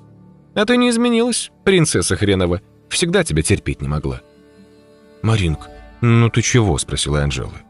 «Да я же не...» «Слышь, не разговаривай со мной. Башка у меня болит, ясно? Три часа ночи, а тут еще тебя притащили». «Ну давай я тебе голову полечу». «Иди уже, лекарша, на пианинке поиграй». Мирмар скорчила гримасу отвращения, а потом сказала громко, чтобы всем было слышно. «Пойдем, Анжелочка, чайком тебя напою». И она удалилась на рабочее место. Анжела засеменила в зал, утешая себя тем, что в присутствии троих мужчин Марина не подсыплет ей в чашку крысиные отравы. Она напилась чаю с печеньем и почти перестала дрожать, когда в кафе вошла Даша в сопровождении Антона Нарушкина, на ходу листавшего распечатку из ее рюкзака. Увидев Анжелу, она кинулась к ней, отпихнув Марину Мирмар. «Саянкова, ты живая? С тобой все хорошо?» Анжела три раза кивнула. «Надеюсь, ты выкинула эту сволочную картину?» «Картины больше нет. Туда и дорога». «Да ты пойми, Анжел, мне эти деньги-то не очень-то и нужны. Мне приключений хотелось, романтики какой-нибудь. Я вообще не такого хотела». «Даш, я не знаю, чего ты там хотела. Я просто вот сижу и думаю, как мне теперь объясняться с тем мужиком, который заказ сделал? Погугли, пожалуйста, что с собой в колонию из вещей брать». Даша сникла. «Не надо про колонию гуглить», — вмешался Антон Нарожкин.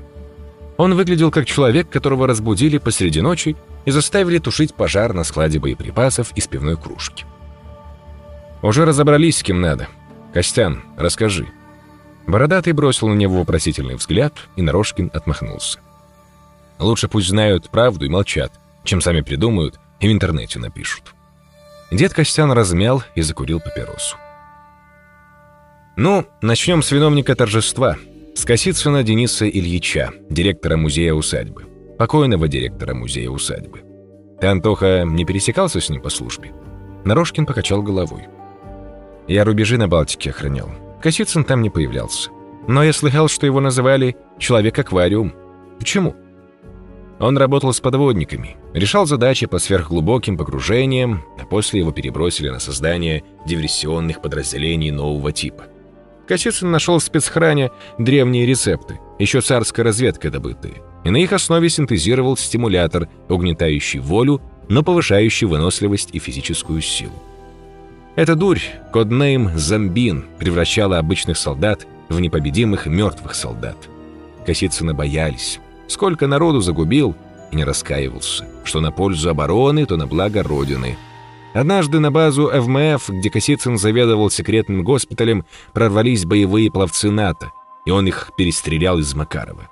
Правда, и сам не берегся от пули. В середине 90-х о Замбине пронюхали газетчики и правозащитники, и Косицыну намекнули, чтобы увольнялся из вооруженных сил. Предложили на выбор несколько хороших должностей, но он попросил, чтобы ему отдали усадьбу Ширкина. Дело в том, что купец Никодим – двоюродный дед Дениса Ильича. «Алло!» – заорала Даша. «Полегче насчет двоюродных дедов. В рот вам ноги. Вообще-то я прямой потомок. Мой прадед и прабабка жили в Горлухино. И...» Дед Костян захохотал так, что потухли две ароматические палочки на стойке бара. «Ширкины и Скорлухина никакого отношения к Никодиму не имели», — сказал он. «Просто однофамильцы. Обычно крестьяне из Рязанской губернии переехали на север до революции. Махова насупилась и со стервенением укусила сжатый кулак. Так вот, кто близко Дениса Ильича знал, старались с ним не связываться. Уж если он чего-то хотел, добивался любыми средствами. Меньше всего он ценил человеческую жизнь. Наверное, и свою тоже. Но тут он сам себе поставил задачу. Он решил восстановить усадьбу и продолжить род Ширкиных. Довольно сложная задачка, я вам скажу. Денису Ильичу 68 стукнуло. Не тот возраст, чтобы род продолжать. Но проблема даже не в этом, а в том, что ему морской котик продолжалку отстрелил. У Косицына было три идеи фикс. Усадьба, член пришить, род продолжить. А на это надо много денег. Он оборудовал хранилище частных коллекций, присосался к турбизнесу, но не мог накопить ни черта. Долго он выискивал золото ведьмы Таисии, которое было спрятано в окрестностях, но недавно узнал, что кто-то его уже прикарманил. Дымящимся бычком дед Костян указал на Анжелу. Сказать, что он в ярость пришел, ну просто ничего не сказать. Но пока он раздумывал, как бы наказать тех, кто его на повороте обошел, к нему обратились с предложением. Предложение было такое. Он забирает из Национального дома галерей одну картину и за это получает материальную помощь в размере до... да очень много. Естественно, Косицын стал очень предметно выяснять, что за шедевр такой и почему за него даже доплачивают. Оказалось, у якобы с пригоршней список жертв подлиннее, чем у самого Дениса Ильича. Собрав все, что было известно картине, Денис выявил закономерность, просто посмотреть на нее стоило от потери сознания до церебрального паралича. А вот взять и убрать можно и погибнуть на месте. Картина будто бы перехватывала намерения, реагировала на них и наносила неиллюзорный вред. Инциденты с погибшим и Косицын расследовал особо тщательно. И ничего не понял. В дом галереи якобы кто-то подсунул в паре с совершенно невинным рисуночком, и начались неприятности. Картину с дуру водрузили на видное место, и там посетители один за другим валились. А снять-то не снимешь. Нач безопасности у них смелый был мужик и во всякую чушь не верил. Сказал, что сам якобы на куски порежет. Да так и не дошел до экспозиции. Подвернул ногу на лестнице и голову себе раскроил. Но это цветочки. А ягодки поспели, когда в дом галереи заехал ВИП из администрации региона. Его прихватило вместе с женой. Вот тогда начальству выставки очень серьезные люди велели якобы либо выкинуть, либо сжечь, либо что угодно сделать, но чтобы больше его не было. Легко сказать, ну, вы поняли. Но один военмор отставной Косицына порекомендовал. Очень, мол, всякие штуки опасные любит. А если финансово простимулировать, так полюбит еще сильнее. Косицын взял меня в компаньоны. Я не по этому профилю, у меня вышка физик-ядерщик, но мне было интересно. Сулил Денис Ильич перспективы, каких свет не видывал. Ну чего уж там, деньгами поделился. Мы вдвоем поехали в дом галереи, и он лично забрал картину. И ничего с нами не случилось. Но он же ее выбрасывать не собирался, а просто в другое место повез. Косицын повесил картину в третьем зале и стал ее тестировать на туристах. Пока в легком варианте, сам на подстраховке, медикаменты под рукой. Чтобы не хватить лишку и не запалиться раньше времени, он третий зал иногда закрывал. Довольно скоро он убедился, что Якоб без шуточек вызывает неврологический синдром неизвестного генеза.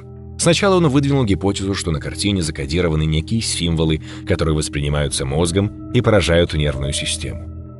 Это ему показалось слишком банальным, и он сочинил другую версию, мол, посредством визуального ряда альтернативная вселенная конфликтует с нашей. Ого, думаю, не кисло у него кукуха поехала. Мы применили программу сопоставления изображений, слечили тысячи картин того и смежного периода со сканом Якоба, но никаких аналогов на выходе не обнаружили. Техника рисунка не представляла ничего особенного и скорее выдавала махрового дилетанта, который брался за кисть от скуки. Косицын изучил биографию де Флашта, все, что предшествовало созданию автопортрета, и пришел к выводу, что с помощью картины можно вызвать дьявола.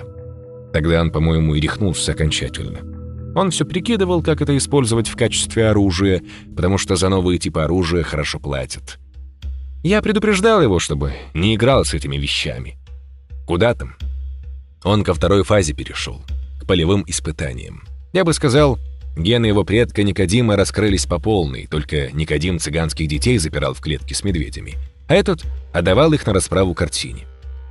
Сторожа Станиславыча на снотворное подсадил, чтобы не мешался, под благовидным предлогом. Старичок жаловался, что в ушах у него громыхает. Начал со своего приятеля — Полипа, бандита отмороженного. Надумал его в музее заночевать как бы наспор. Полип очень хитрожопый был, а подвоха не почуял. Они ведь с Косицыным разными дорогами шли, и он в душе не ведал, что его одноклассник на флоте творил. Утром мы с Денисом Ильичем нашли, что от Полип осталось. Мокрое место, вот что от него осталось. Собрали мы ошметья в мусорный мешок, и пока не расцвело, схоронили в садике у пожарного выхода. Анжела поперхнулась чаем. Так там, Господи Боже, действительно могила. Кассисон мне говорит, надо камеры в зале повесить.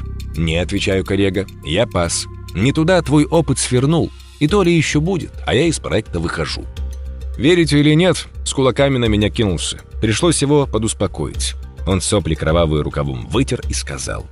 «Ладно, сделаю ремонт, пока ценник не взлетел, а заодно видеофиксацию смонтирую. И мне пошел отсюда, пес сутулый». Я два зуба выплюнул и говорю, смотри, больной придурок, не притащи сюда ничего. Может, похлеще мирного атома получится. и ушел. Но Денис попер дальше на пролом. Когда в его адской лаборатории те двое представились, качок с лысым, я сообразил, что он эксперимент повторил и результат воспроизвел. От двух мертвяков ему самому было не избавиться. И он доложил, как полагается, Антону Юрьевичу. Сам-то, небось, барашком невинным прикинулся. «Ну да», — нехотя подтвердил Нарушкин. Коньяк он лупил только в путь, типа нервишки у него шалили. Странно, думаю, уже он-то на покойников насмотрелся. А с тем и съехал. Дескать, подумаешь, два фарша поутру из музея вынесли. Нервничал он по другой, конечно, причине. У него видеосервер коротнуло в самый важный момент. Черт с тобой, думаю, некромант грёбаный. Поехал я, значит, к корешам, которые вроде меня, по черному копу. Сидим, пивко пьем, херами меряемся. Пардон, дамы. И тут мне Косицын начинает на мобилу наяривать. Я звонок сбросил, раз, другой. Потом отвечаю. «Чего тебе, мол, надо?» А он радостный такой. Я, мол, вычислил, кто золотишко Таисии стащил. Две маромойки из Москвы. Уже им заманку послал. Письмо счастья с офертой. И видео я наладил, а ты, Кравчунь, свое счастье просрал. Но еще не поздно, подтягивайся. Я ноги в руки и сюда. Не за счастьем, конечно. Что делать буду, не знал. Но знал, надо что-то делать. А у самого мысль. Не просто так у этого дурака сервер погорел. Значит, зашел дальше позволенного. Туда, где данные опытов не фиксируются. По дороге дозвонился вон до Антохи, и ему говорю, бросай все и в усадьбу. Если успеешь, дай Денису Ильичу по башке, разбираться потом будешь. Дед Костян нервно погасил в пепельнице бычок. «Я кончил, господа присяжные». Нарожкин скомкал распечатку и бросил ее в корзину для мусора. «Теперь вы знаете то же, что и мы», — сказал он Анжеле и Даше. «Сообщать в полицию мы, конечно, не будем. Тут наше внутреннее дело. Картина сгорела, да и черт с ней. Езжайте в Петрушку, там свободно, отдохните. Глаза у вас квадратные». «Будут тут квадратные», — выругалась Даша и взяла со стола ключи от своего Форда. «Анжелка, у тебя пять минут на переодевание. В этом халате ты похожа на каторжанку.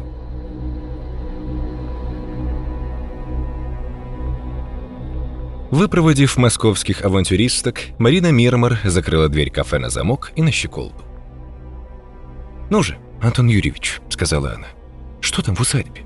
«Да чего вы не говорите-то?» Нарожкин выложил на стол свой смартфон и провел пальцем по дисплею, собираясь что-то показать, но раздумал. Скворчук и дед Костян уже заценили, что стоило заведению бутылки коньяка. А Мирмор, хотя она извращенка и смотрит все подряд детективные сериалы, спасибо потом не скажет, когда перестанет блевать. «Сгорела не только картина», — сказал Нарушкин. Говорил он напряженно, словно застудил горло. Косицын тоже сгорел. Я его на втором этаже нашел. По запаху. Я предполагаю, что это Косицын. Остались зола до головешки. Только Северодвинск уцелел, авторучка его золотая и часы швейцарские. Часы остановились без четверти два. «Во сколько ты, Костян, подобрал эту Анжелику?» «Половине третьего», — ответил Костян. Она сказала, что шла от какой-то прорези в лесу. Если я правильно понял, что это за место, оттуда пешком минут 30 до шоссе. Но ведь надо знать, как идти, она не местная. Нарожкин кивнул. Мне бы везение, сколько у нее. Она дура и шалава, презрительно изрекла Марина. Отхлебнув остывший кофе, Нарожкин сделал над собой усилие и вернулся мыслями обратно в усадьбу. Я там особо не осматривался. Дозвонился до куратора, он пришлет криминалистов. Знаете, по-моему, Косицын готовился к чему-то подобному. То есть оно не стало для него неожиданностью. На полу валялся огнетушитель, только использовать его Косицын не успел. Пока я был там, мне казалось, что за мной кто-то присматривает. Кто-то. Тот, кто это с ним сделал. И еще. Я нашел в зале старый кошель, сделанный из кожи. На кошеле надпись по-немецки «Другу Якобу в знак благодарности и уважения к таланту». «Выходит», — проворчал дед Костян, «нарисовал-то Якоб не одну картину, а две? Где-то сейчас вторая?» Последовала пауза. «Какую роль это для нас играет?» – неуверенно осведомилась Марина Мирмор, прижавшись к мужу. «Понятия не имею», – угрюмо отозвался Кравчин. «Антох, скажи мне вот что. Лучше скажи сейчас. Ты видел сторожа?» Нарушкин отвел глаза. Губы его сжались в тонкую нить. Он поддернул толстовку, достал из-за ремня пистолет, вынул и молча показал обойму. В обойме не хватало одного патрона из восьми. «Он что, напал на вас?» — вытаращилась Марина. «Сергей, как его? Сергей Станиславович?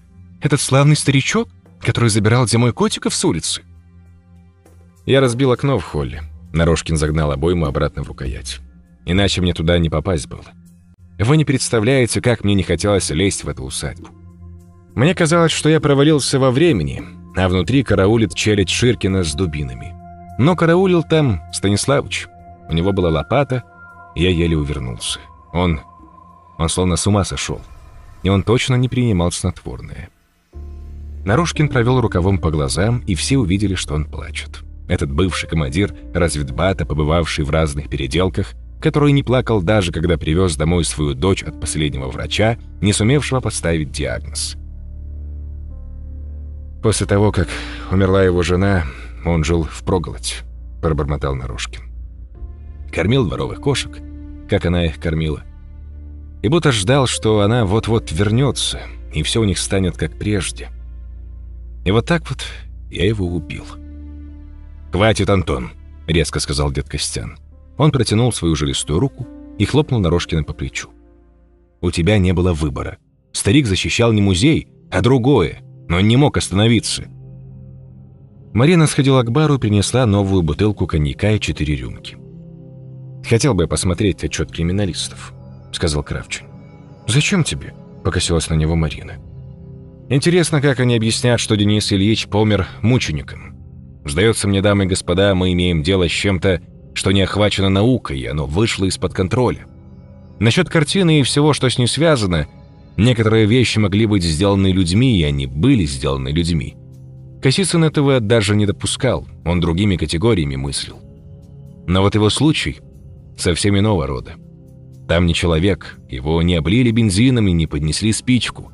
Он и картина сгорели в одно и в то же время. Криминалисты приедут и уедут, а усадьба останется нам усадьба. Не то, что в ней теперь есть. Они выпили, не чокаясь. Грохот, донесшийся откуда-то издалека, заставил всех четверых вздрогнуть, и даже невозмутимый дед Костян вскинул глаза на окно. Зазвенела посуда. Мадина Мирмар разинула рот и надолго осталась так сидеть. «Уж не усадьба ли это рухнула?» — спросил Кравчин. Никто ему не ответил, но у каждого в голове возник именно этот вопрос. «Вопрос».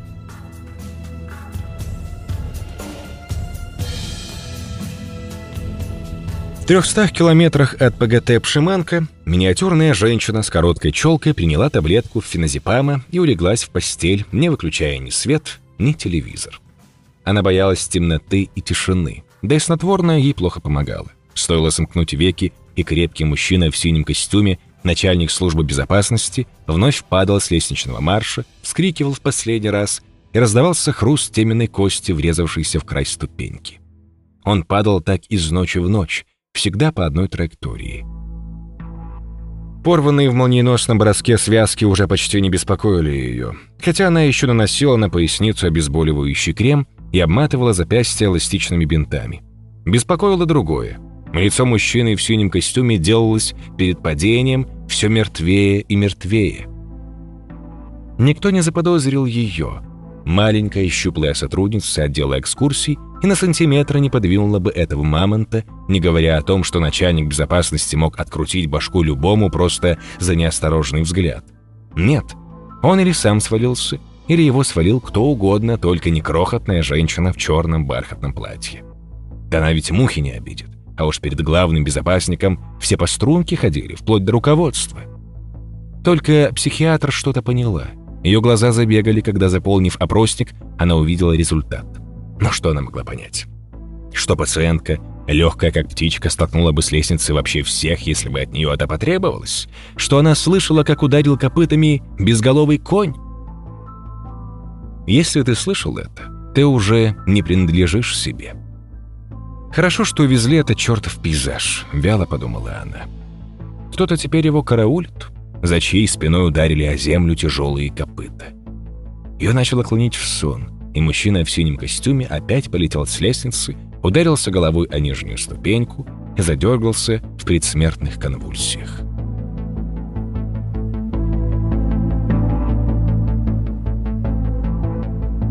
У администратора Гали глаза на лоб полезли, когда на рассвете в дверь отеля позвонили уехавшие в Москву женщины и попросили заново сдать им номер до вечера. Высокая красотка была трезвой, только очень уж загнанной, будто натерпелась чего-то, пока они катались. А, просто у нее отходняк. Шланги горят. Жалостливая и клиент-ориентированная Галя дала бы бедняжке пивка поправиться. Но нет, на скандал нарвешься. Тощая крысеныш и так злая. «Этому старому козлу крупно повезло, что он уже покойный», — заявила Даша. «Я бы его сама порвала вот этими трудовыми руками. Еще думал. Чуть из меня лабораторную крысу не сделал». «Из тебя?» — устало переспросила Анжела. Смерив ее взглядом, Даша натянула пижаму. «И пол яма, конечно, тоже пригодились бы», — продолжала она. «Уж мы бы нашли, на что их потратить. Да, Анжела Евгеньевна?» Но хуже всего глаза ее сверкнули первобытной яростью. Хуже всего, что второй старый козел наврал про Ширкиных. Никакие мы не крестьяне, мы вообще царских кровей, и это не обсуждается. «Я и не обсуждаю», — сказала Анжела, догадавшись, что за отсутствием деда Костяна достанется именно ей. Она вздохнула. «Ой, Дашенька, а я ведь тебе не рассказала, что со мной в лесу-то было. А знаешь, кого я там встретила? А еще, а еще меня ангелом назвали». Даша протерла глаза. «Да, кстати, подробнее с этого места», — велела она. «Где ты вообще шлялась битых два часа? Тебя кто отпустил? Я чуть не посидела.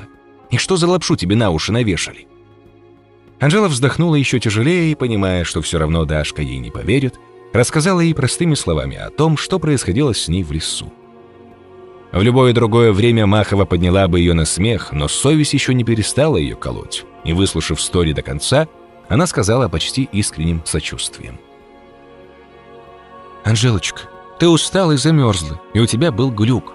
Ты психанула, спалила картину от зажигалки, а к шоссе вышла тупо на интуиции. Все остальное ты сочинила. Хорош ангел с миллионом кредитов. Я допускаю многие странные явления, но тусить в чаще леса с Яковом из картины настолько странно, что этого не допускаю даже я. Когда мы вернемся, проверься обязательно у психиатра. «Наверное, ты права», — загрустила Анжела. «Ты всегда права. Конечно, это просто видение и ничего больше. Да и совсем я не похожа на ангела». «То-то же», — сказала Даша, заворачиваясь в три слоя в одеяло. «Ну и холодина. Посмотри, батареи греют? Да сходи к бабе на ресепшене, пусть отопление врубает». Анжела потрогала радиатор. Нормальный, тепленький. Взяла свою сумку и полезла за ирисками хоть как-то подсластить себе жизнь. Пальцы ее наткнулись на что-то, чего раньше в сумке не было. Она расстегнула молнию до конца и заглянула внутрь. Там, среди всего прочего, неярко поблескивали прозрачно-голубые камни. Пригоршня, которая в ее руках утратит злую силу и никому не причинит вреда. Она-то сидела в кафе и боялась, что Мирмор под шумок помаду у нее стырит. «Даш, а Даш?» — позвала она. Ты насчет денег не переживай. Что-нибудь придумаем». «Ага, микрозаймов на твое имя наберем», — зевнула Махова и захрапела, как трактор. Анжела вскоре тоже мирно заснула. Во сне она шла по залитой солнцем улице, вдыхая пьянящий воздух и слушая негромкий шелест прибоя, как любимую дискотеку 80-х. Теплый ветер Маре Адриатика нежно щекотал ей лицо, развивал волосы и слова на незнакомом прежде языке сами собой сорвались с ее губ. «Микьяма Анжела, Иосона Далла Руссия, сонно обита Аапольцева». Восхитительно красивые женщины, чем-то похожие на нее саму, подошли к ней и сделали знак, что хотят поговорить. Анжела улыбнулась им. Женщины улыбнулись ей в ответ, и одна из них обняла ее сердечно, как родную, и прошептала ей на ухо. «Слушай сюда, овца». Вот только попробуй, Порше Мизерия, взять еще хоть один кредит, что больше никогда. Даже думать не смей. Ты позор благородной семьи Делла Каполли. «Я больше так не буду», — пообещала Анджела. «Честная комсомольская». И перевернулась на другой бок.